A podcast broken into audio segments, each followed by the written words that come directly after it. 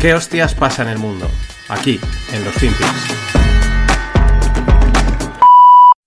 Look, you cannot rewire supply chains overnight. Carl Bass was absolutely right. It takes a long time to rewire these supply chains. So, what does it mean for those companies? It means supply uncertainty. What does it mean for us as a whole? It means the possibility that between what's happening in China, between the change in globalization as a whole, between reshoring, nearshoring, we may have an issue where inflation gets stuck at around 4%. That's how it really matters to us ultimately, is that the supply chain issues, the change in globalization, wages, all that means inflation will not get back to 2% quickly. That's what it means for us. Um, but for the companies involved, it means it takes longer than they would like to rewire the supply chains.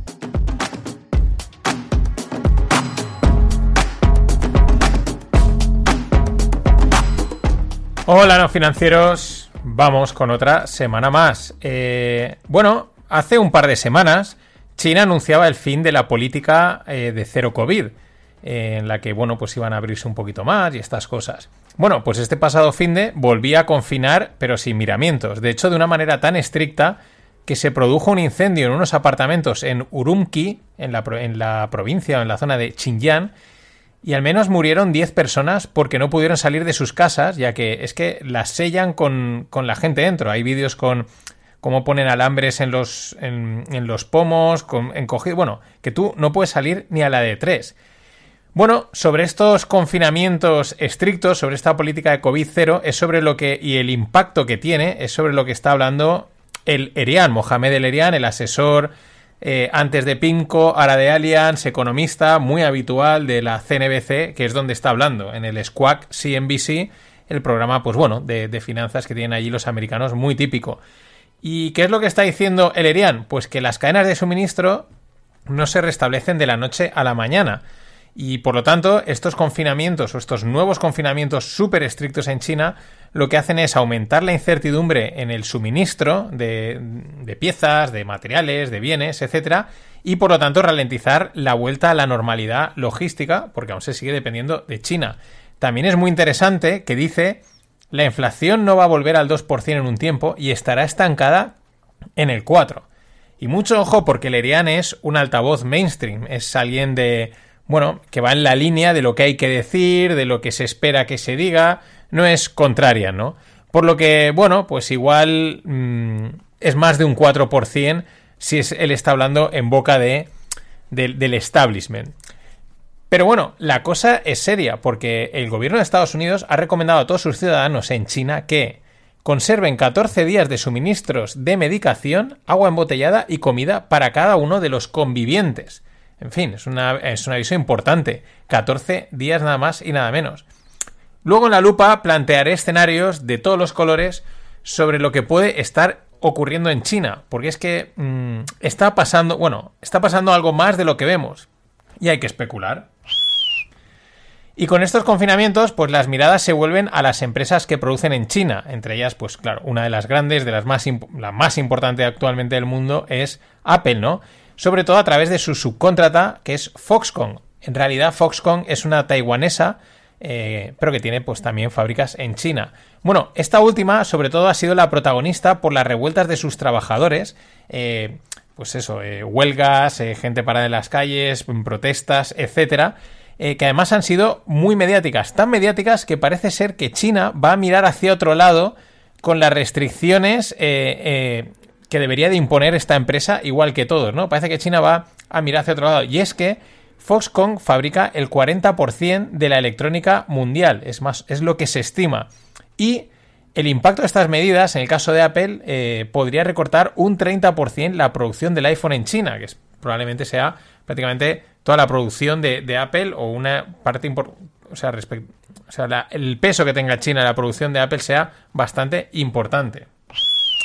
Pero claro, vamos, estas han sido las mediáticas, pero las protestas van más allá, porque según nos llega, eh, las protestas de los ciudadanos chinos están siendo multitudinarias y se extienden a lo largo del país, con mensajes de dimisión de Xi Jinping e incluso contra el Partido Comunista. Esto es mega llamativo, porque claro, mm, sabemos lo que es China, sabemos lo que se mueve allí, o lo que nos cuentan, o lo que podamos haber visto los que hayamos estado por ahí, pero claro, eh, también es lógico, ¿no? Todo el mundo tiene un límite y a lo mejor al final se cansan. Lo que pasa es que con China, pues es eso, nunca se sabe, eh, por eso las especulaciones son infinitas, no, no queda otra que especular. Mm, una de las principales es cómo va a responder el gobierno chino. Es una de las principales especulaciones. ¿Qué van a hacer para parar estas protestas? O si son algo pasajero o simplemente es un conato. Eh, bueno, esto pues yo creo que es también un poco wishful thinking, ¿no? De, algunos medios de, pues por pedir, a ver si cae el, régimen, ¿no? Y por pedir, pues que no quede, ¿no? Si es algo que va a ir más allá y va, va a crecer. Normalmente quedan en conatos. Y dos noticias que nos confirman la clara guerra comercial a cuchillo que hay entre Occidente y China, o mejor dicho, Estados Unidos y China. Aunque bueno, pues Estados Unidos y los que le quieran seguir, que suelen ser la mayoría. Aunque ya hemos visto en el último tiempo también que desde Europa se intenta jugar a las dos bandas y al final en tierra de nadie. Pero vamos con esas dos noticias. Mm, la oficina del Gabinete de Reino Unido ha dicho a los departamentos del Gobierno central que dejen de instalar sistemas de vigilancia fabricados en China en sitios sensibles. Esta es una noticia del Financial Times.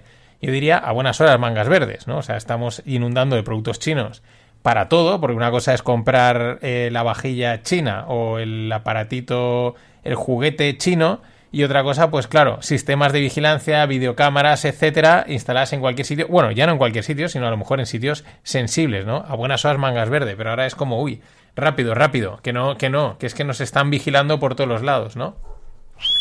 La segunda es que Estados Unidos prohíbe la venta de productos y servicios de telecomunicación chinos alegando razones de seguridad nacional, ¿no? Es decir, sus empresas no pueden vender ese tipo de servicios, muy parecido a lo de Reino Unido.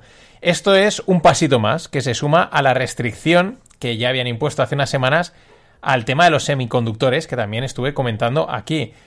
También por eso es llamativo la noticia que comentaba la semana pasada del CEO de TikTok, ¿no? Que ahora van a abrir un centro de protección de datos con un partner americano para no tener problemas, ¿no? Porque quizás le ven las orejas al toro y dice, esto se va a poner serio, vamos a atender lazos eh, para poder seguir funcionando. Porque, claro, mm, es importante. Pero claro, eh, luego esto es la guerra comercial, porque es una guerra comercial, pero luego está la guerra como tal que de momento no hay, excepto las puntuales que haya por el mundo y la de Ucrania, ¿no? Pero digamos así, una guerra entre estos dos bloques. Pero lo de siempre, porque luego escuchas los mensajes y suena a lo contrario. Vamos con otras dos noticias. Xi Jinping hace un llamamiento a Kim Jong-un para promover conjuntamente la paz y la estabilidad a nivel mundial. Claro, te paras a pensarlo un poco y dices, ¿pero qué acaso no hay paz o no hay una cierta estabilidad? Es verdad que estamos en tiempos convulsos, pero comparado con lo que sería eh, tiempos realmente convulsos, dices, yo diría que hay paz y hay estabilidad, ¿no? Entiéndase, eh, ¿a qué viene este mensaje, ¿no? Es, la pregunta que hay que hacerse. Pero es que dos días más tarde, Kim Jong-un dice que Corea del Norte aspira a tener la mayor fuerza nuclear del mundo, ¿no?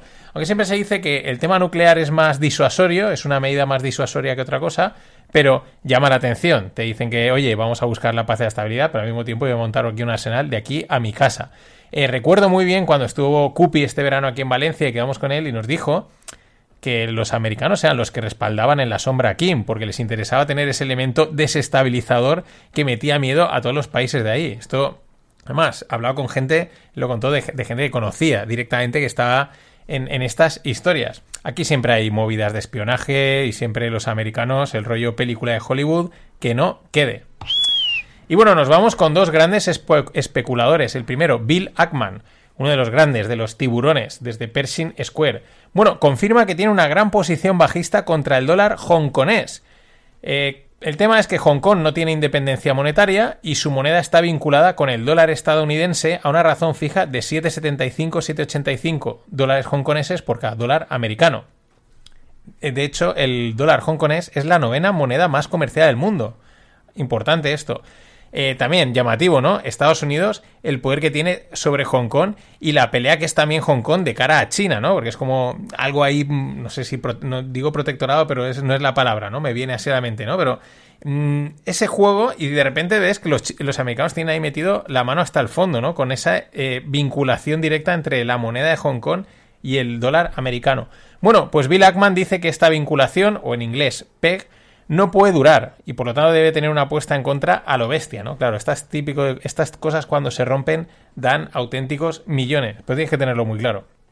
Y os había dicho dos especuladores, uno era Ackman y el otro es Chanos, otro mítico especulador y sobre todo short seller, es decir, de apuestas bajistas. Eh, bueno, Jim Chanos advierte que el SP500 aún puede caer un 55% más. Interesante. A mí, sobre todo por ese 55, oye, pues di un 50, ¿no? O di un 60, pero 55, es como muy calculado, ¿no?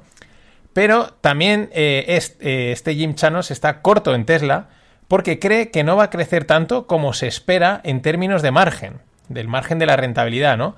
Porque actualmente la compañía mm, pues tiene un margen de un 30%, bruto y Chanos cree que eso va a tender a un 15 o un 20, mientras que los inversores, que pues están últimamente muy flipados en todo, pues esperan eh, un crecimiento de un 40 o un 50%. El matiz es que crecer a un 40 o 50% quiere decir que en el 2030 la única industria automovilística se llamaría Tesla, no, no sería tan grande como todo, ¿no? Aunque bueno, en esta tendencia que tenemos global de homogeneizarlo todo, quién sabe, ¿no? Pero bueno, Chanos también se moja sobre Twitter y las nuevas empresas tecnológicas. De la primera dice que él, él cree que no vale 44 billones y que es que ni siquiera Musk piensa que lo vale, ¿no? Pero que él sigue dándole vueltas a ver ahí, bueno, aquí qué hay, ¿no? Y de las segundas, de las empresas tecnológicas, pone como ejemplo a las empresas de delivery, de pues esta, tipo Globo, ¿no?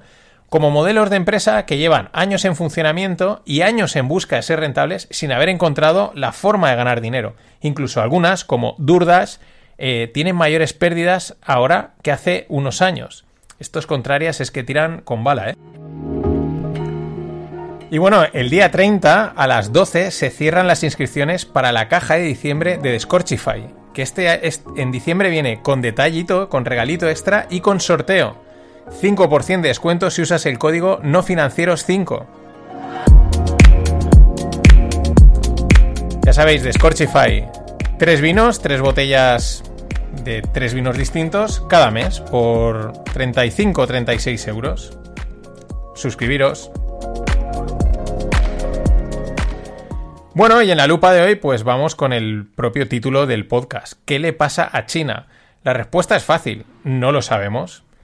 Y como no lo sabemos, pues se admite la especulación, desde las hipótesis más sensatas a las más rocambolescas por aquello de que son más divertidas, ¿no? Mola especular y tirarse triple y a ver qué pasa, ¿no? Así que voy con un nada, un brainstorming de 3, 4 escenarios, algunos de cosecha propia, otros no, otros los he piponeado, he visto por ahí he dicho, pues bueno, vamos a comentarlos, ¿no?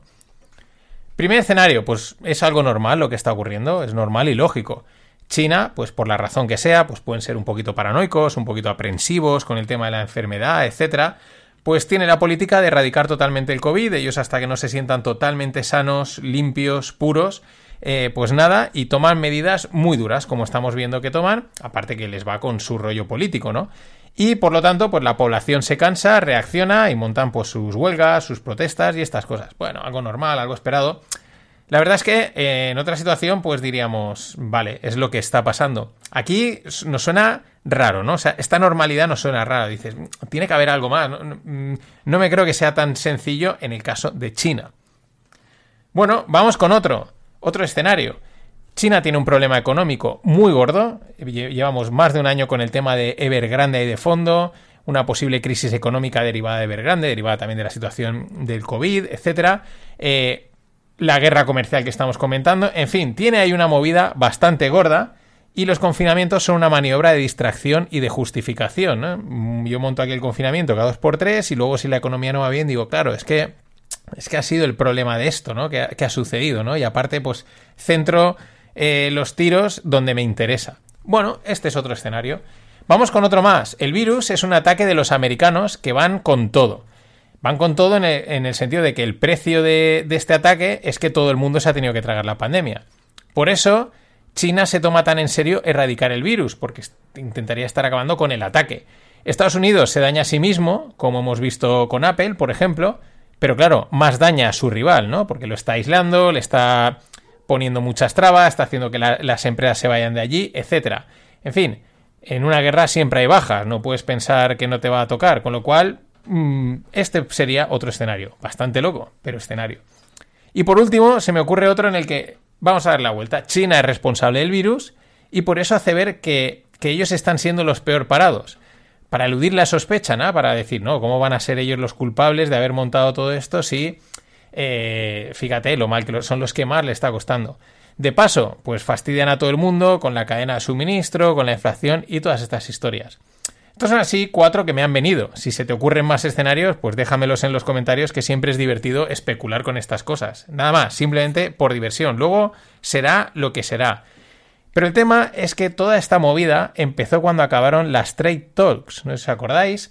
Hace eh, pues eso, en el otoño del 2019, que estaban ahí Trump y Xi Jinping, que sí debatiendo, que sí tal, porque querían evitar una guerra comercial, lo de las tarifas, los, los aranceles y toda esta historia. Y fue acabar eso y empezar toda esta movida en la que casi tres años después, pues esto se parece más a una guerra comercial que a otra cosa. Si nos abstraemos un poquito, mm, es lo que hay. Nada más. Hasta mañana, os dejo con un clásico. Billions and billions and billions and billions and billions and billions and billions and billions and billions and billions and billions and billions But to address this fundamental challenge that we all face of the persistent depreciation and its impact in, on fuel, in utility prices, food, and so on, government has opted to implement a policy of using our gold to buy oil products. That is something new and it is the barter of sustainably mined gold for oil. This is one of the most important economic policy changes in Ghana since independence. If we implement it as we have envisioned, it will fundamentally change our balance of payments and significantly reduce the persistent depreciation of our currency with its associated increases in fuel, electricity, water, transport, and food prices. Why would it stop these persistent increases? Hola, no financieros. Este que oís era el vicepresidente de Ghana. Hecho bastante claro, en inglés yo creo que se entiende muy bien. Y aquí están nada más y nada menos que anunciando la decisión que han tomado de utilizar el oro en lugar del dólar para comprar petróleo y productos derivados del petróleo. Eh, según está explicando, el, objetivo es reducir la persistente devaluación de su moneda que se llama CEDI, C-E-D-I, y que eh, lleva una depreciación este año del 57%, eh, siendo, siendo la divisa de peor desempeño de todo el mundo. Bueno, para dar este paso, el gobierno ganés ordenó a los mineros mm, que le vendan el 20% del bullion refinado al Banco Central de Ghana. Yo digo que así es muy fácil, ¿no? Mm, vale, voy a. Mm, vale, ¿qué hacemos? ¿Cuál es la idea? Ah, necesitamos. Vamos a hacer el oro a cambio del petróleo, para no gastar dólares. Eh, vale, necesitamos más oro. Dile a estos que nos lo vendan. Además, eh, se va a vender a precio de spot sin descuentos, ¿no? O sea, bueno, vale, te lo pagamos como está eh, pero sin ningún tipo tampoco, pues hombre, no van a ser tontos. Ya que te impongo que me vengas el 20%, pues encima te impongo un poquito más, ¿no? ¿Qué pasa? Pues que los importadores de petróleo necesitan dólares, por lo que para conseguir esos dólares tienen que vender esos CEDIs y así consiguen los dólares. Y con ello, pues la moneda, evidentemente, si estás vendiendo los CEDIs, cae. esta es la historia. Es un movimiento llamativo, sobre todo cuando cada día pues se informa o se reportan de más bancos centrales, sobre todo importantes, tipo China, Rusia, etcétera, que no paran de cargar oro. Eh, y normalmente lo hacen con el objetivo de respaldar y fortalecer sus respectivas divisas, ¿no? Con lo cual, eh, a lo mejor. Bueno, habría, habrá que ver esto, cómo le sale al, al gobierno de Ghana, o es que la situación fuera de Estados Unidos, con tema de inflación, fortaleza del dólar, etcétera, es tan complicada que ya no saben ni por dónde salir y dicen, pues mira, vamos a hacer esta de eh, utilizar el oro para comprar petróleo a ver qué es lo que pasa. Pero es que Ghana no es el único. Argentina toma una medida parecida, solo similar, va en la línea. Solo que en este caso, eh, en lugar de oro es soja y el mecanismo pues es un poco distinto. El objetivo es muy parecido. Eh, desde esta misma semana, el Argentina va a dar prioridad a un cambio de 230 pesos argentinos por cada dólar en soja, eh, de tal manera que resulta un cambio más favorable que, el, que, hay actualmente. Y con ello pretenden incentivar la venta de soja por, por parte de los agricultores. De ahí el nombre del soy dólar o, dólar de soja. Mm, claro, lo que están es favoreciendo, ¿no? Solo a un tipo de producto te pongo un tipo de cambio mejor que si fuese el, el que si lo hicieses de manera normal. Esta medida ya se implementó el, diciembre, en septiembre pasado y obtuvo un buen resultado. ¿Y qué pasa? Pues que lo mismo, la situación en Argentina es que eh, ellos son el mayor exportador de aceite de soja y otros productos derivados. Y claro, con una moneda sin valor, la inflación y los impedimentos para acceder al dólar que tienen, pues los agricultores argentinos que hacían preferían guardar la soja. Oye, se, se está revalorizando por la inflación, me protege y tengo pues tengo ahí un capital en forma de soja, ¿no? En el otro lado está el gobierno argentino que está necesitado de dólares, ya que su balance de reservas internacionales es negativo. Entonces necesitan captar dólares y dicen, pues oye, vamos a forzaros a vosotros a que vendáis eh, la soja mm, a cambio de dólares con un, con un peso, perdón, con un cambio mejor y así mm, seguimos mm, trayendo dólares. La famosa escasez del, del billete americano. Y de Argentina, pues nos vamos a Venezuela. Washington eh, suaviza sus sanciones petroleras a Venezuela, lo que permitirá únicamente a Chevron, o sea, solo a la compañía Chevron, bombear petróleo durante los próximos seis meses y exportarlo a Estados Unidos. Antes de que se impusiesen estas sanciones, eh, la empresa, la joint venture o empresa conjunta que había entre Chevron y PDVSA, o sea, o Petróleos de Venezuela, pues bombeaban 200.000 barriles diarios. Mm, lo mejor es que desde Washington dicen que este acto refleja el interés en aliviar el sufrimiento del pueblo venezolano. Aquí vale reírse, ¿no? Bueno, aliviarlo o que pues te necesitas esos barriles y pues entonces ahora levantar las sanciones y claro, adelante, Chevron que vaya a sacar petróleo. La contra esto la pone un economista venezolano llamado José Toro. Dice que la industria del petróleo pues está reventada totalmente, destrozada, cosa que tampoco eh, pues hace falta hacer muchos números ni muchos estudios para saberlo, pero y que para recuperarla harían falta 250 billions, billions de los de Trump de inversión y 7-8 años para conseguir devolver la producción a 3,5 millones de barriles diarios que era lo que producía eh, Venezuela en el año 1998. Bueno, mientras el petróleo pues sigue corrigiendo, se encuentra en los 70-80 dólares, aunque ya hay quien espera el próximo arreón al alza. En el otro lado, en Europa, pues los gobiernos no llegaron a un acuerdo para poner un tope al precio del petróleo marítimo ruso, eh, con la excusa de vamos a ponerle un tope porque así no financiamos la guerra y este tipo de, cositas, ¿no? de, de, Europa, cosas de Europa. Y ya que estamos con petróleo, pues hablamos de gas natural. Qatar firma un acuerdo de 27 años con la empresa china Sinopec, es decir, firma con el Estado chino, para el suministro de 4 millones de toneladas métricas por año de gas natural. Eh, al mismo tiempo, Qatar Energy, es decir, Qatar, enviará 2 millones de toneladas métricas de gas natural a Alemania en un contrato que han firmado ambos países hasta el año 2040. En fin, ahí están moviéndose las, las piezas, pero pongamos en contexto, esos 2 millones de toneladas de gas natural que va a recibir Alemania cubren un 3% de las necesidades totales de Alemania. Por lo tanto, les queda trabajo por hacer. Si lo pensamos, pues si, 3 millones, si 2 millones es el 3% de la necesidad de Alemania, pues 4 millones de toneladas para China, con lo grande que es, pues igual es unanimidad. Y mm, cerramos con el frío. Porque ya que nos hemos puesto al día con los temas así más importantes energéticos que han pasado en los últimos días, pues toca hablar del frío, que era la gran preocupación hace unos meses. Y digo era porque ya no se menciona, y justo estamos entrando en él. Yo por lo menos aquí en Valencia ya se empieza a notar que pica, ¿no? Y si aquí empieza a hacer frío, pues ya en otros sitios tiene que estar rascando. Mm, ¿Qué pasa? Que los medios pasan de darnos la turra de que no podremos calentarnos y tendremos que ir con batín a apenas mencionarlo y como si ese riesgo pues no existiese. Riesgo por todo el tema energético, de los costes de la energía, de que falta petróleo, de que falta gas, etcétera, ¿no? Toda esta historia que nos han estado contando. Sin embargo, mm, en este ahora silencio de Economist, que es una publicación mainstream, altavoz de las élites, publicaba hace un par de días una portada en la que sale Europa totalmente congelada, ¿no? Literalmente. No sale el mundo entero, solo sale Europa congelada hasta las puntas, ¿no? ¿Esto qué es? ¿Es un aviso a navegantes? ¿Es un relleno de clickbait? ¿O qué? Porque al mismo tiempo, pues parece ser que se estarían dando las condiciones para que se produzca una bestia del este. Tampoco hay que tenerle tanto miedo. El nombre suena peor de lo que luego realmente es.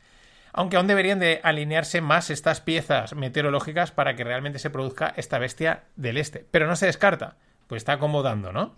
Eh, ¿Qué es la bestia del este? Pues es una entrada de frío continental con origen en Siberia que se caracteriza por portar aire muy frío desde Rusia. Esto pasa, yo creo que todos los años. Lo que pasa es que cuando llega a un punto, pues ya es bestia el este. Parece ser que en el 2018 entró muy fuerte y causó estragos. Claro, esto se junta con lo que nos decían hace unos meses de no va a haber para calentarse, vamos a tener que ir en batín y este tipo de cosas que ahora es el silencio. Bueno, eh, respecto a la bestia del este, pues yo creo que tranquilos que al final pues no será nada excesivamente grave, no lo creo. Pero lo llamativo al final es el juego mediático de cambiar el foco informativo. Cuando hace calor te meten el miedo del frío que vas a pasar en, invierno. Pero tu cabeza pues no lo procesa. ¿Por qué? Pues porque estás a 20 grados y te cuesta visualizarlo. Y ahora que estás a la puerta del frío que ya está entrando, pues ni te le menciona y a lo mejor el problema está ahí. ¿Quién sabe? Nada, últimas 24 horas para inscribiros en la caja de diciembre de Descorchify, que va con regalito y con sorteo. 5% de descuento con el código no financieros 5. Va a molar este mes.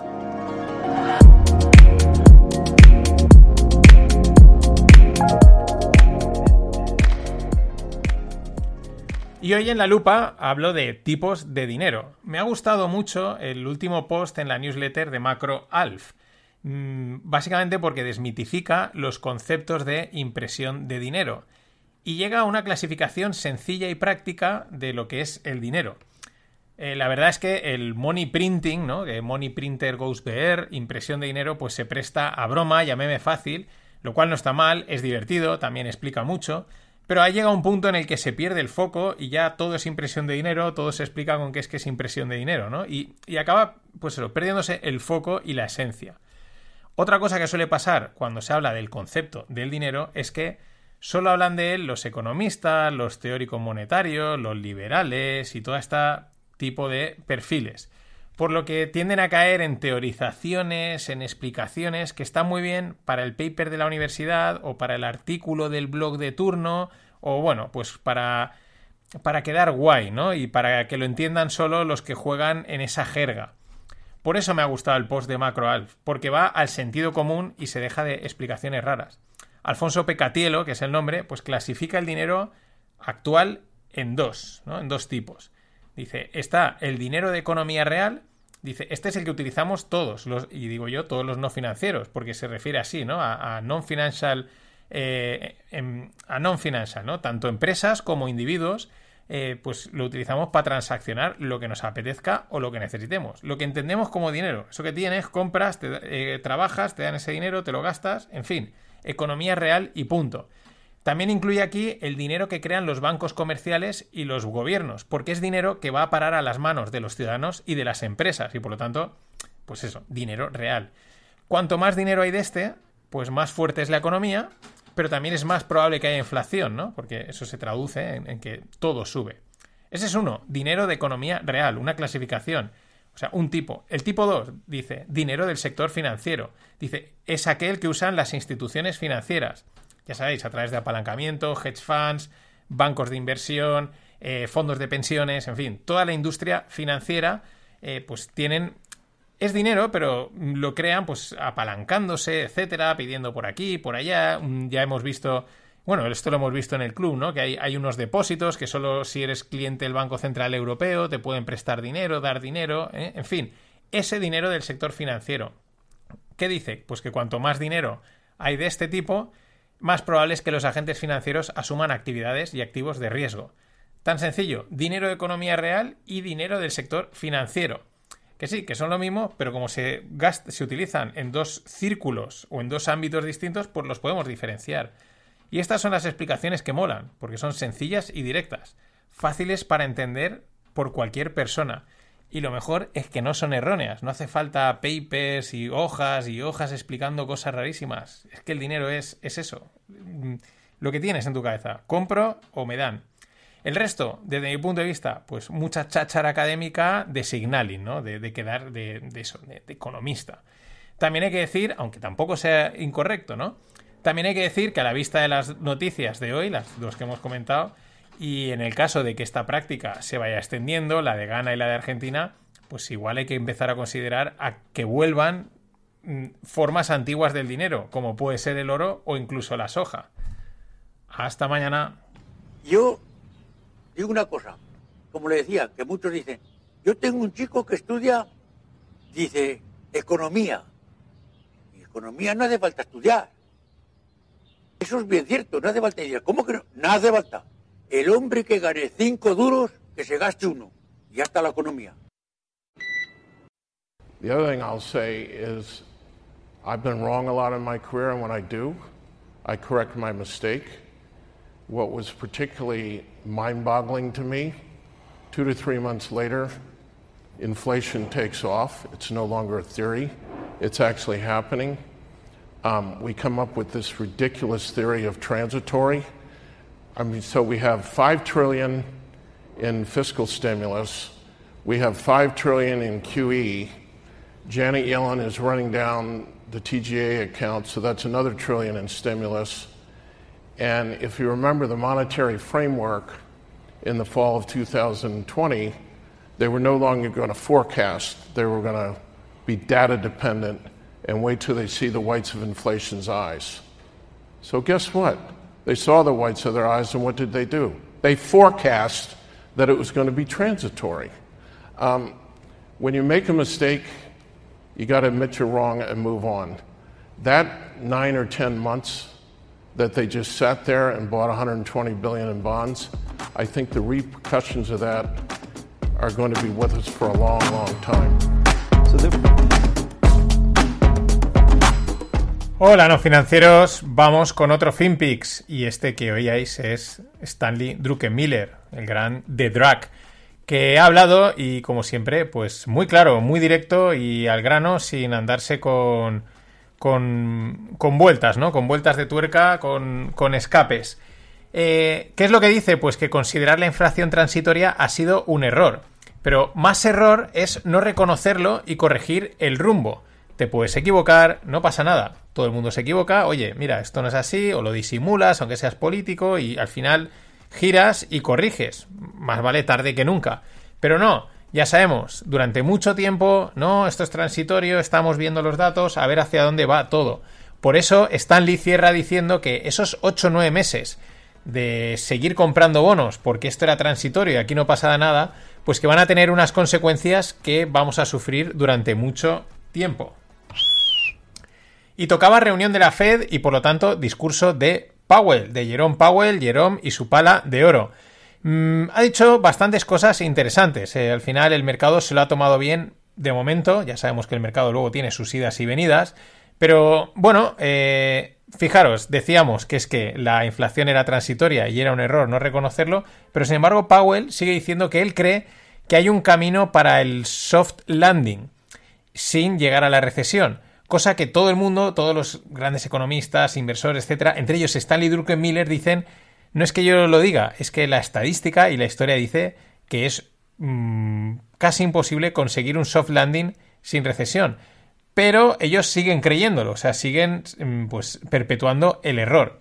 Más cosas que dice Jerome Powell respecto a la, al QT o al quantitative tightening, que es, digamos, la retirada de liquidez, ¿no? Dice, bueno, pues la Fed en algún momento eh, lo llamará, irá por él, eh, y lo parará en un momento en el que sea seguro. Bueno, aquí ya tenemos una frase, estas un poquito más ambiguas. Otra frase muy interesante. Dice, la Fed revisará su marco de trabajo, su framework, en cinco años, en el 2025-2026. Eh, esto, mm, ojo, ojo, porque si el marco de trabajo es el que nos está definiendo, pues, mm, mm, pues ahí nos vamos, a 2025-2026 con este panorama. el más, ¿Qué más dice? Dice, no quiero overtightening, ¿no? No quiero sobreapretar y por otro, pero por otro lado, mm, recortar tipos de interés no es algo que tenga intención de hacer en ningún momento pronto, ¿vale? O sea, yo no voy a apretar, pero tampoco voy a aflojar, ¿vale? Esa es la, frase. Y por último, eh, la última frase que he destacado es que dice, la Fed ha sido muy agresiva, pero no parece apropiado eh, pues hundir la economía, tu crash de economy, y luego eh, ir a limpiarla, ¿no? No parece adecuado ese plan. Pero ellos siguen con el plan del soft landing, que muchos dicen que lo que puede llevar es a la recesión, pero dice que no la quiere er, que no quiere hundir la economía para luego tenerla que limpiar. Entendamos ahí un poco el juego que tampoco al final está muy claro. El resumen, que siguen con el plan, es decir, subir tipos, retirar liquidez, pero de momento no van a apretar, ¿vale? No van a apretar, subirán tipos de manera más moderada, pero no esperan recortarlos, que no vengan enseguida a decir, venga, vamos a volver a lo de antes, a las fiestas. No, no, no, no. Y ojo con eso de que de momento eh, revisarán el marco de trabajo en el 2025-2026. Porque según como lo miremos, 2025-2026, por desgracia, eh, cerramos los ojos y están ahí, pero por otro lado también puede hacerse bastante largo. Y mientras, el balance de la Fed sigue reduciéndose a un ritmo de 95 billions al mes. En total tiene 8,6 trillions en activos actual. Eh, que equivalen a un 33% del PIB de Estados Unidos, que se dice pronto. Eh, la reducción empezó eh, este 2022 y en lo que va de año el balance ha pasado de unos 9 trillions a unos 8,6 trillions, es decir, una reducción aproximadamente de un, 40, de un 4% del total, ¿no? Pero pongamos más en contexto. Desde desde la pandemia hasta finales de 2021, el balance de la Fed creció de 4 trillions a 9 trillions, o sea, más que duplicarse. Ahora han reducido un 4% del total, o visto de otro modo, han reducido un 8% del exceso creado desde marzo del 2020, ¿no? Si, crearon 5 trillions en apenas dos años, pues ahora has quitado, ahora es como han quitado un 8%. Y ahora, pues mm, miremos con esta pequeña reducción, porque si miramos en porcentaje, pues un 4 o un 8% tampoco es una gran barbaridad. Eh, con esta pequeña reducción vamos a ver lo mal que se lo han tomado parte del mercado, ¿no? Del mercado financiero el 2022 que lleva. Eh, y la previsión que tenemos es, por mucha historia que nos cuenten, que van a seguir reduciendo el balance. Así que cuidado. Mientras, desde Europa, Pablo Hernández de Cos, el gobernador del Banco de España y miembro del Consejo del Gobierno del Banco Central Europeo, dice que no está claro lo lejos que tendrá que llegar el Banco Central Europeo con las subidas de tipos. Fijaos la diferencia. O sea, en Estados Unidos ellos ya han subido tipos, ahora están viendo si las moderan, si van a seguir y tal. Y aquí en Europa aún estamos viendo si ha habido una subida y tal, pero aún, a ver, no está claro hasta dónde se llegará, si lo cuánto se hará, ¿no? Mareando la perdiz. Europa llega siempre tardísimo. Al final, la traducción de todo esto es que no hay que desabrocharse los cinturones, porque abrochados ya deberíamos de llevarlos desde hace meses. Y la de cal y la de arena nos aparece ahora en los datos de inflación a lo largo de Europa. Nos vamos a Alemania. La inflación, tras una subida vertical del 0% al 10,4% en dos años, vamos, una barbaridad, parece que ahora se ha parado y corrige porque han dado un 10%. De 10,4 a 10. No es que haya bajado la inflación, simplemente es que no ha subido más, ¿no? Eh, porque aquí hay mucho debate, ¿no? Realmente la inflación no baja, sigue siendo un 10%, solo que no es tan alta. En fin, la gente pues contiene el aliento porque quizás esta parada de la inflación en Alemania signifique el inicio de la corrección. España, pues en España baja la inflación anual al 6,8 desde el 7,3% que tenía anterior. Incluso el dato mensual marca un menos 0,1%. Aquí ya la gente contiene la respiración y suspira, a ver si aguanta y sigue la senda bajista. Y en Francia, en la línea de Alemania, se mantiene la inflación alta, ni corrige ni sube. La pregunta es la misma, ¿es pico o continuación? ¿Quién sabe? Pero la pregunta respecto a estos datos contenidos de inflación, eh, la pregunta es la siguiente. ¿La inflación baja porque está cayendo el consumo? ¿O este, el consumo, sigue fuerte y baja la inflación porque bajan los costes? Eh, claro, mm, si la gente no consume, la forma de dar salida a los productos es bajando precios. Aquí entramos, seguimos con la de Calderena, porque unos datos apuntan y se oye a muchos economistas, no, no, la economía está súper fuerte, el empleo está disparado, bla, bla, bla.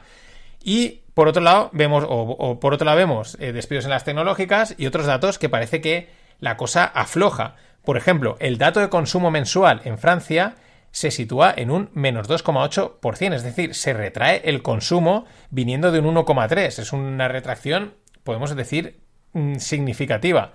Suecia, por ejemplo, reporta una caída de ventas al por menor del menos 7,7% en octubre respecto al octubre del año pasado. Es el peor dato de 1992, con lo cual es un viaje enorme a las ventas, de, al, al consumo ese a pie de calle, la de cal y la de arena. Pero ya que hablamos de consumo, hablemos de Black Friday. Así en general parece que ha ido bien. Mm, no se oye nada malo, por lo tanto, bien. Según Mastercard, un 12% más respecto al año pasado. Y según Barclays Payments, las transacciones de Cyber Monday han subido un 5% respecto al año pasado. Y el e-commerce marca récord de ventas llegando a los 9,12 billions. Es verdad que aquí también podemos decir, claro, si hay inflación, las cosas cuestan más y por lo tanto puedes decir que, se ha gastado más, ¿no? Mm, ahí está. En cualquier caso, es bueno. Aunque si lo pensamos, o yo lo he pensado respecto a Black Friday, creo que la cosa tiene que estar realmente deprimida a nivel económico para que un Black Friday salga mal. Y me voy a explicar. Eh, digo realmente deprimida. Si la economía va bien, normal o muy bien, en fin, la economía marcha, pues la gente compra. Aquí no hay misterio. Va a comprar en el Black Friday y en el no Black Friday. Y va a comprar en Navidades y en no Navidades. La gente gasta, consume, está con confianza y tira para adelante. Si la economía va mal, no nivel de presión, pero bueno, mm, va ahí. Pues yo creo que Black Friday es de compra obligada, porque te permite ahorrar y reducir costes en compras, en navidades, etcétera. E incluso, pues eso, es casi como podría darse que en momentos más flojos económicos Black Friday incluso funcione mejor porque la gente anticipa mucho las compras para ahorrar dinero, ¿no? En fin, por eso digo que creo que debería estar muy deprimido el tema para que realmente Black Friday salga mal. En cualquier caso, siempre que salga bien, pues es una buena señal. Lo que yo sí que he visto, eh, y uniéndolo con el tema tecnológico, es unos descuentos muy agresivos en todos los servicios digitales y tecnológicos, de suscripciones, de cosas de software y tal. En fin, he visto auténticas, eh, me han parecido descuentos muy fuertes. En productos retail, mm, ropa y cosas así, no puedo hablar porque la verdad apenas he mirado. Y en el corte que os puse antes de ayer de El Erian, de Mohamed El Erian, pues luego él continuaba diciendo que la recesión que viene no será rápida ni superficial, Nuriel Rubini, el economista, además, bastante, bastante cañero, también coincide con, con, el ERIA, lo cual ya es significativo. Y es lo que hemos comentado y lo que llevamos mencionando en el Stocks desde hace semanas, por eso yo creo que nos escuchan, ¿no? Eh, que si no es superficial y rápida, es como que será lenta y profunda, que es peor, mucho peor, porque no te enteras hasta que ya es demasiado tarde, te parece que va todo bien y de repente, hostia, esto está aquí, ¿no? el síndrome de la rana hervida. Es la de cal y la de arena. Tenemos un dato bueno, un dato malo, un dato dudoso, otro dato bueno, ahora este dato que sí, este que no. Pero mientras todo parece que sigue para adelante, y así es, ¿no? La cosa va que marcha. Mientras, es esa sensación dual y contradictoria entre que, oye, pues la economía marcha, pues parece que las cosas van, frente a que la economía se va deteriorando lentamente. Uy, aquí han cerrado, uy, están despidiendo aquí, etcétera. En fin, estancamiento de libro.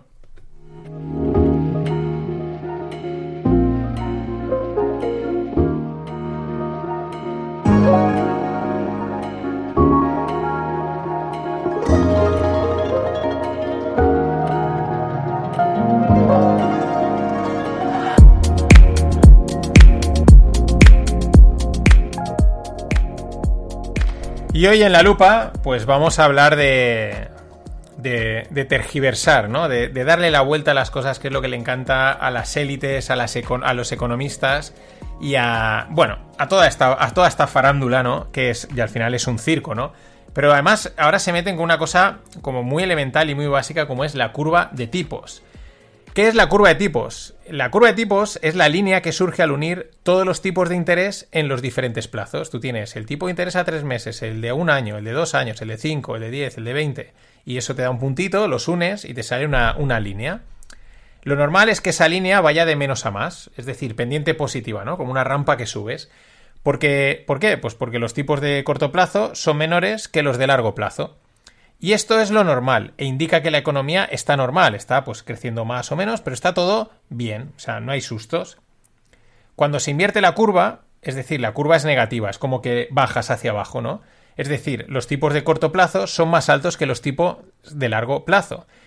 Eh, la interpretación lógica de esto, dices, ¿por qué sucede? O sea, mm, pues porque, primero, es un indicio de recesión.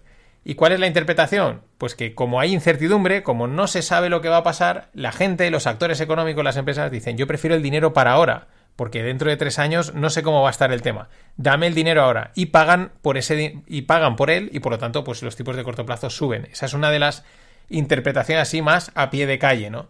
Bueno, la curva de tipos de interés lleva invertida un tiempo, por eso todo el mundo habla de recesión, de recesión, de recesión.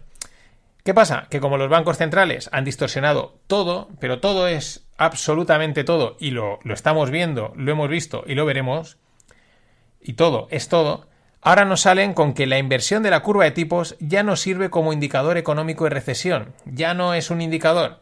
A esto tenemos que añadirle que ellos saben que esto va de narrativas y que solo necesitan pues un puñado de believers, un puñado de altavoces para correr la voz y que ya todo el mundo diga pues te, te, compre esta tergiversación, esta historia, ¿no? De hecho, pues eso, varios, un par de economistas, además publicado en, el, en un meeting de la Fed en junio, publicado en Reuters, pues dicen que ya la diferencia entre el bono a 10 años y el 2, que sería una interpretación de la curva de tipos, pues que ya quizás no es tan potente para detectar eh, si hay recesión y por lo tanto tomar decisiones sobre los tipos de interés. Y ahora te dicen que hay que mirar en el corto plazo, en la diferencia entre el 3 meses y el 18 meses, ¿no? Eh, pues muy corto plazo. Claro, mm, ¿esto al final qué es? Pues esto es una vez más, se trata de marear al personal y reescribir los principios básicos de economía al gusto, ¿no? A lo que te interesa, ¿no? Es como, uff, aquellos tipos que se están desmadrando, no, no, vamos a centrarnos en estos que es lo que me interesa vender y así, bueno, pues es como tu posverdad, por así decirlo. Eh, también nos están indicando algo que ya sabíamos mm, de antemano, ¿no? Esta gente, eh, pues piensan en el corto plazo. De ahí que digan que hay que fijarse en el 3 a 18 meses. ¿Por qué? Pues porque cuadra con sus mandatos políticos y para ellos, pues mirar a dos años, a tres, a cuatro, a cinco, que ya estará el siguiente, pues es de locos. O sea, mirar a, años es de locos en política.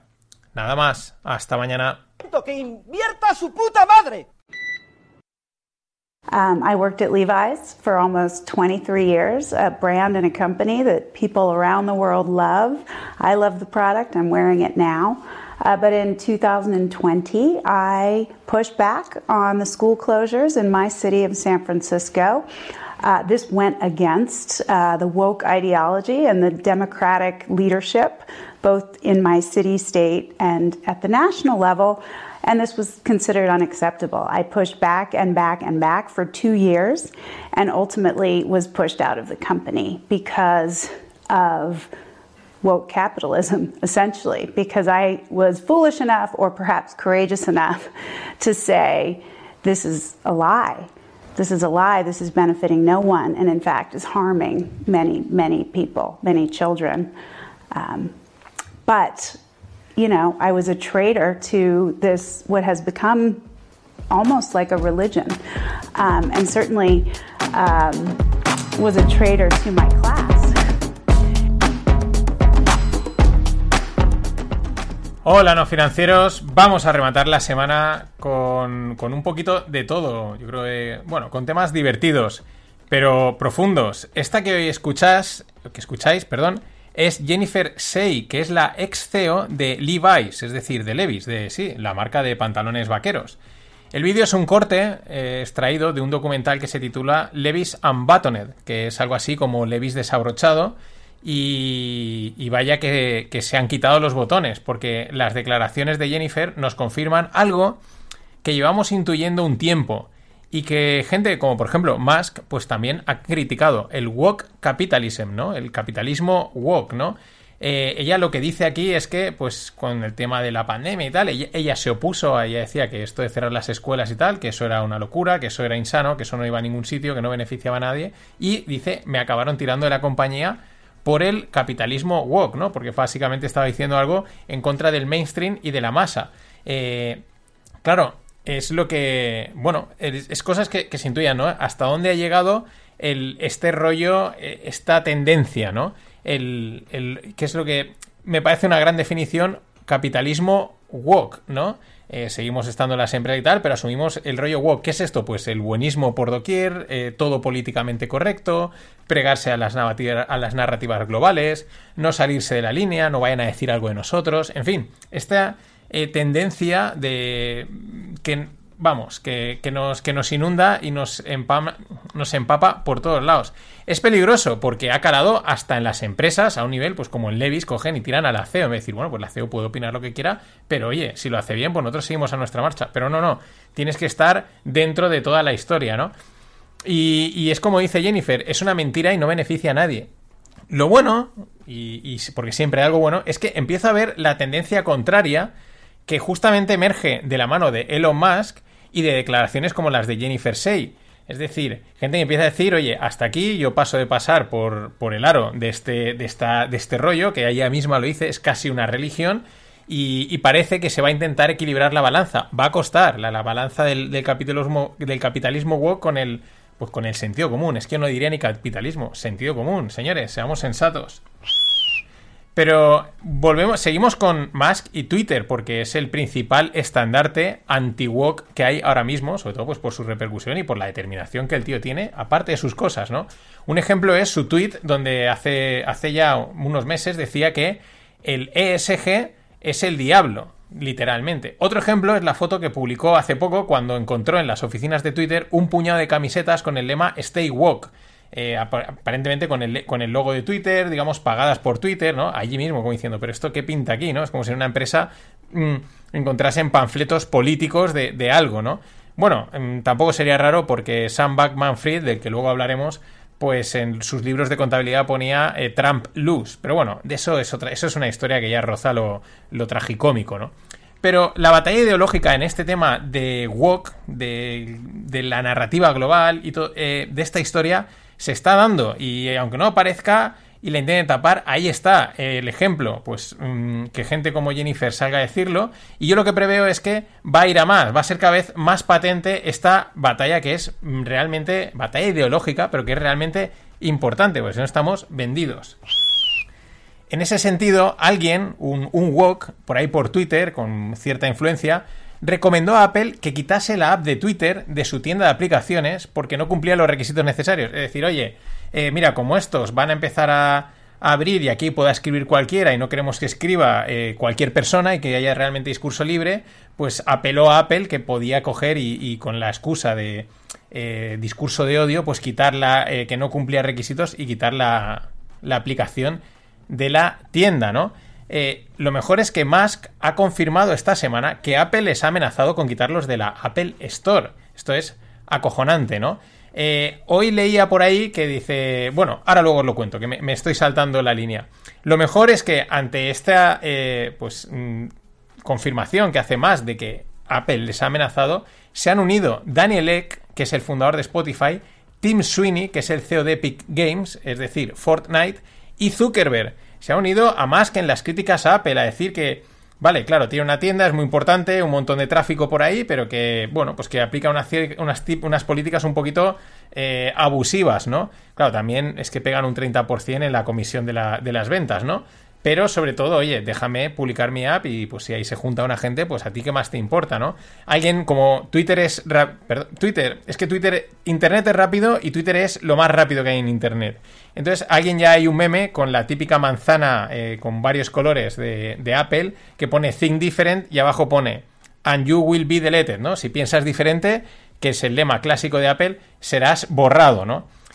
Eh, pero también eh, Internet es rápido en los memes, en estas historias, pero también en lo rápido que son algunos analistas en llegar hasta el último de los detalles. Por ejemplo, la contradicción que resalta la cuenta llamada Jim Bianco Research, una cuenta de economía. Vaya, pongo en contexto. Nos vamos a China. Protestas en las factorías donde se produce el iPhone.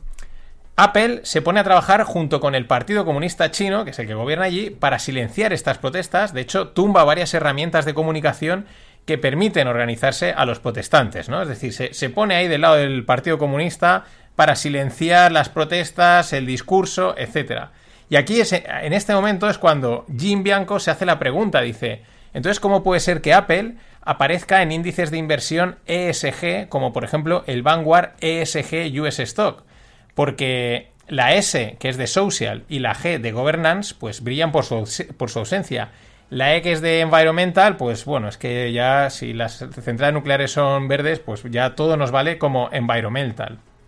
Y es que al final es todo una mentira. Bueno, en realidad siempre lo ha sido, ¿no? Siempre te cuenta una cosa, pero luego hacen otra. Lo que pasa es que ahora, gracias a Internet, pues nos enteramos hasta de la última contradicción que comete todo el mundo. Y no dejo Twitter porque Musk publicó las slides de una presentación interna que iba a hacer a sus empleados donde reconfirma algo que ya intuíamos, había dejado caer, pero lo, vamos, lo reconfirma, que el objetivo es crear una super app que integre pagos, vídeo, texto en formato largo, etc. De hecho, en una de las slides pone Twitter 2.0 de Everything App, ¿no? Twitter 2.0, la app para todo. Y esto es lo que antes estaba diciendo y me estaba adelantando.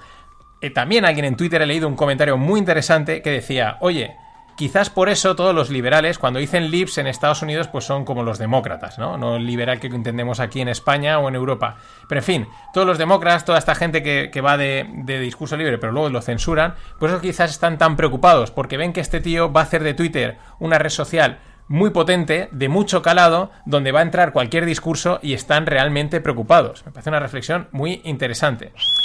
Pero es que también, si nos fijamos en otras firmas digitales, eh, veremos indicios muy parecidos, muy sutiles, como pequeños pasos en, este, en, este, tipo de creación de, super apps, ¿no? De, apps que van más allá de hacer una sola cosa. Y a mí me parece que puede ser la nueva tendencia o la nueva búsqueda de las tecnológicas, mm, pues como nuevo producto, ¿no? Eh, la super app, ¿no? Sobre todo fijándose en China, en ese WeChat que lo tiene todo allí metido.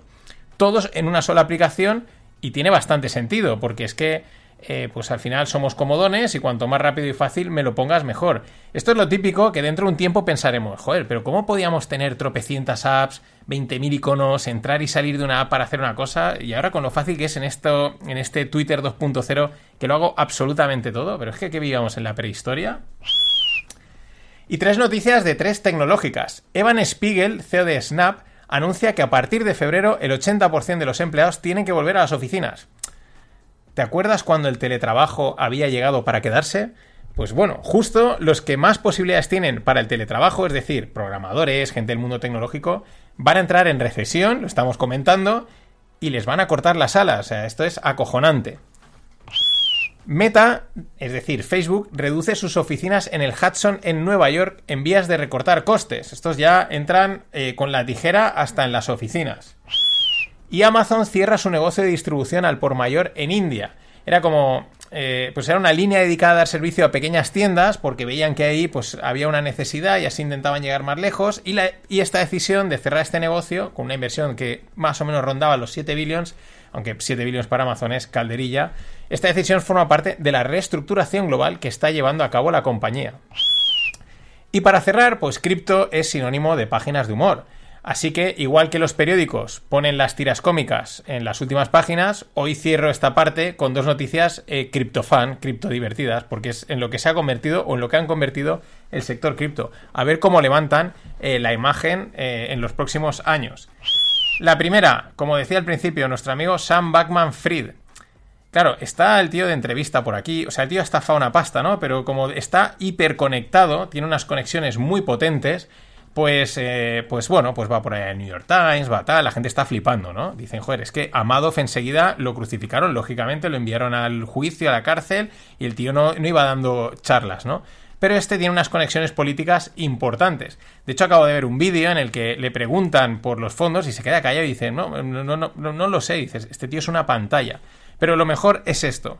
En una entrevista, eh, Backman Fried dice que él no podía implementar una puerta trasera en el código, como se había dicho, que había una puerta trasera para acceder a los fondos y moverlos a, a donde se quisiese, que él no podía hacer eso porque él no sabe programar. O sea, de chiste. Puede no saber, pero está en una empresa tecnológica y parecía un programador. No sé, en fin, de locos. Y dos, las discotecas de Miami echan de menos el mercado alcista cripto. Un ejemplo, el Eleven es una discoteca que aceptó pagos en criptomonedas. Bien, el año pasado procesó 6 millones en transacciones cripto. Este año apenas lleva 10.000. A mí, la verdad, el trade fake money por Don Periñón me parece de los mejores que pueden existir. Y desde hoy hasta el día 10, las puertas del Club No Financieros vuelven a estar abiertas. Cuota y título de cofundador para acceder al contenido extra que subo cada semana. Y próximamente, formación e inversión también estarán ahí dentro.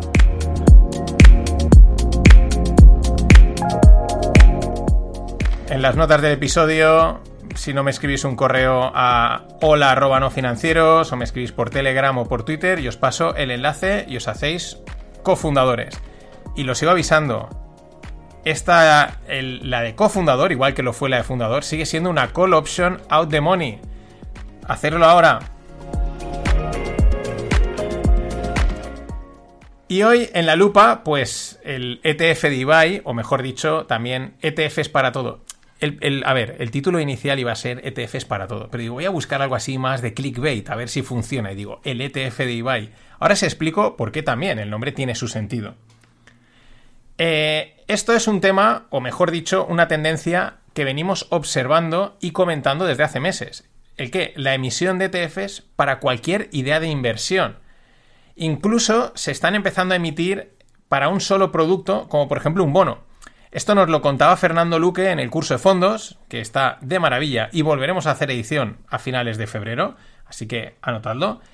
Y nos lo contaba Fernando, que ya se han lanzado los primeros ETFs que permiten invertir en un solo activo, en este caso el bono a 10 años americano. Y la verdad, tiene mucho sentido este F, porque acceder a un bono suelto no lo puede hacer todo el mundo por una cuestión de capital y de acceso a ese mercado. No es tan sencillo como comprar una acción. Hay que hacerlo a través de otro e de ETFs que tengan más bonos, en fin. No puedes comprar o es difícil comprar solamente un bono. Mm, de ahí que tenga sentido y de ahí el éxito de acogida que ha tenido este primer ETF. Creo que han lanzado el de 10 y el de 5 o el de 10 y el de 2. Pero vendrán más. Los ETFs eh, tienen unas ventajas fiscales para las empresas que los crean. Eso a nivel interno, ¿no? A nivel de negocio es bueno.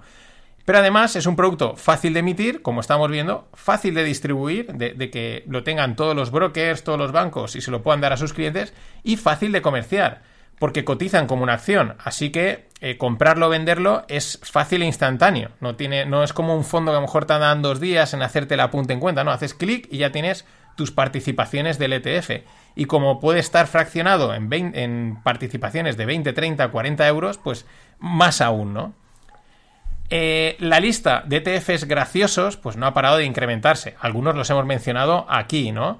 Que si el que emite en, en, negocios delictivos, que si el que emite no me acuerdo ahora qué historia, o por ejemplo el que se ponía corto de todo lo que compraba a Crazy Cathy, ¿no? Ahora me he acordado, uno que emitía e invertía en lo contrario de lo que dijese Jim Cramer, que es como el Bernardos español, ¿no? O, por ejemplo, el último que me ha llegado, el más reciente, es un ETF llamado Meet Kevin. Encuentra o encuentra Kevin, ¿no? O queda con Kevin. Que lo que hace es ponerse largo de todas las acciones que recomiende el influencer Kevin Paffrath, que es un inversor y propietario de, de tierras y youtuber, ¿no? Y este es el tema y la tendencia que creo no va a parar. Aunque seguro que por el camino pues vemos muchas chorradas, estafas y ETFs que en realidad dejen mucho de que desear.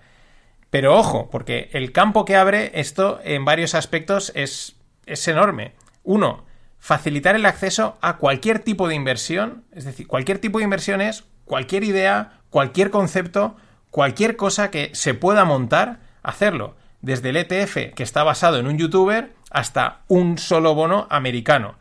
Y eh, facilita el acceso a cualquier tipo de inversión para cualquier inversor. Esto es importantísimo. Dos, productiza o permite productizar cualquier cosa como inversión. Eh, cualquier cosa, lo estamos viendo, o sea, coges las ideas de un youtuber y las estás productizando en una cosa en la que puedes invertir, ¿no?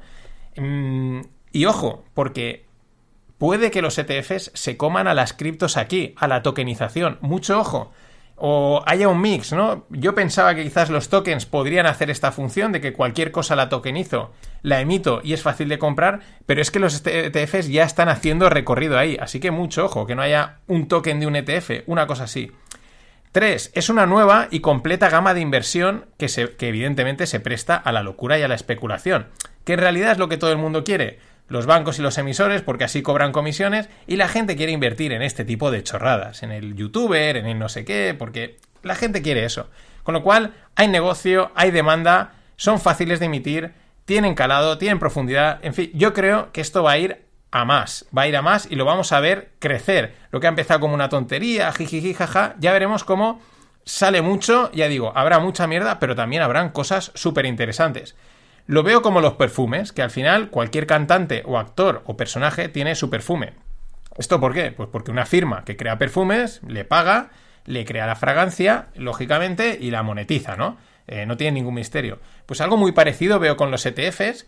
Mm, repito, no exento de riesgos, estafa y burbuja, pero la tendencia ha arrancado. El ETF de Ibai, el de Ronaldo, el de mi vecino, el ETF de los clubs de fútbol, el ETF de no sé qué, y la gente, pues oye, invirtiendo o perdiendo dinero, o las dos cosas. Lo malo, que con la regulación tan restrictiva que hay en Europa en materia de inversión, veremos si vemos por aquí alguno de esos funky ETFs. Nada más, hasta el lunes. Ladies and gentlemen, the weekend.